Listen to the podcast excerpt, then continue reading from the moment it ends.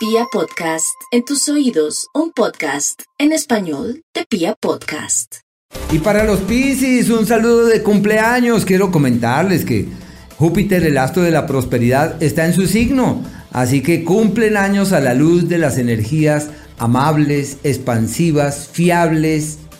Eh, mejor no puede ser están divinamente. El astro del éxito augura éxitos y oportunidades para este año que se fragua desde el cumpleaños.